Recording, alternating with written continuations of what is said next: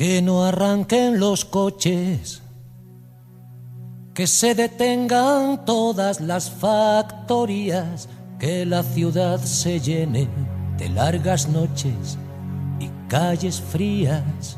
Después de haber pasado una triste Navidad y fin de año aislados ante la fuerte ola de contagios que vivió México al finalizar el 2020, el 2021 despertó la esperanza entre los mexicanos de que el año sería mejor, pues el gobierno anunció su plan de vacunación para toda la población mexicana.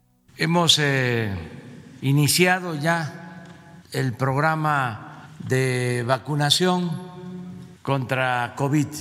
En términos eh, generales, se trata de vacunar a todos los mexicanos, a todos.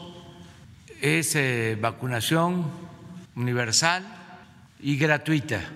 Terminando de vacunar a este grupo de trabajadores de la salud, vamos a iniciar la vacunación de adultos mayores. Las críticas de la oposición no se hicieron esperar al asegurar que con este plan del gobierno federal se acabaría de inocular a toda la población para finales del 2155, es decir, 134 años después. Pero poco a poco el plan de vacunación avanzó y la población acudió gustosa a su cita con el antídoto. Los centros de vacunación de las personas mayores de 60 años se convirtieron en lugares emotivos donde entre aplausos y lágrimas se abría camino a las ganas de vivir. Siempre hubo mucho personal para ayudarnos. Afuera estaban los de la Marina y había muchas sillas para que nadie estuviera de pie y el personal nos casi nos llevaba de la mano. Les invito a que se vacunen y pierdan ese miedo, porque todos son falsos rumores. Entonces, gracias a Dios, no, no pasa nada.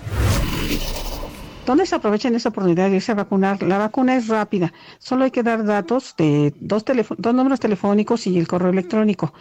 Después te pasan a este a vacunar, te, tomas 20 minutos en ver la, reacción que tengas y enseguida sales. Por favor, no dejen de irse a vacunar. Es importante, es un privilegio que nos haya tocado que nos tengan la vacuna aquí en el EF, por favor. Respeta, eres quien alivia este dolor. Alerta para quienes buscan solución. Con los meses ha seguido la vacunación contra COVID-19 en México ya suman más de 195 millones de dosis recibidas y más de 81 millones de personas se han vacunado, aunque sea con una dosis, incluyendo a los jóvenes entre 15 y 17 años de edad.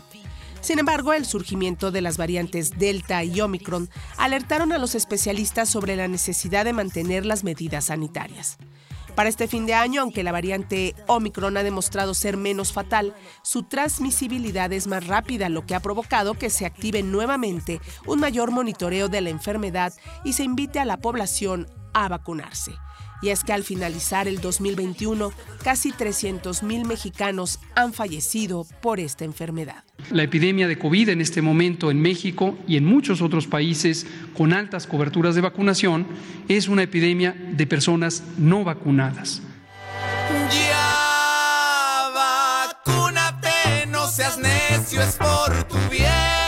México recibirá el 2022 con la aplicación de la tercera dosis de refuerzo contra la COVID-19, con lo que se espera que ahora sí ya se pueda emprender el camino al crecimiento económico y a la nueva normalización de la vida, que incluya universidades y oficinas abiertas. Aunque cada vez queda más claro que el esquema híbrido llegó para quedarse una temporada más. Terco, no es un chip. Para Pulso de Radio Educación, Lénica Ávila. Y es por eso que no quieres ir, no te sientas muy chingón, no anda con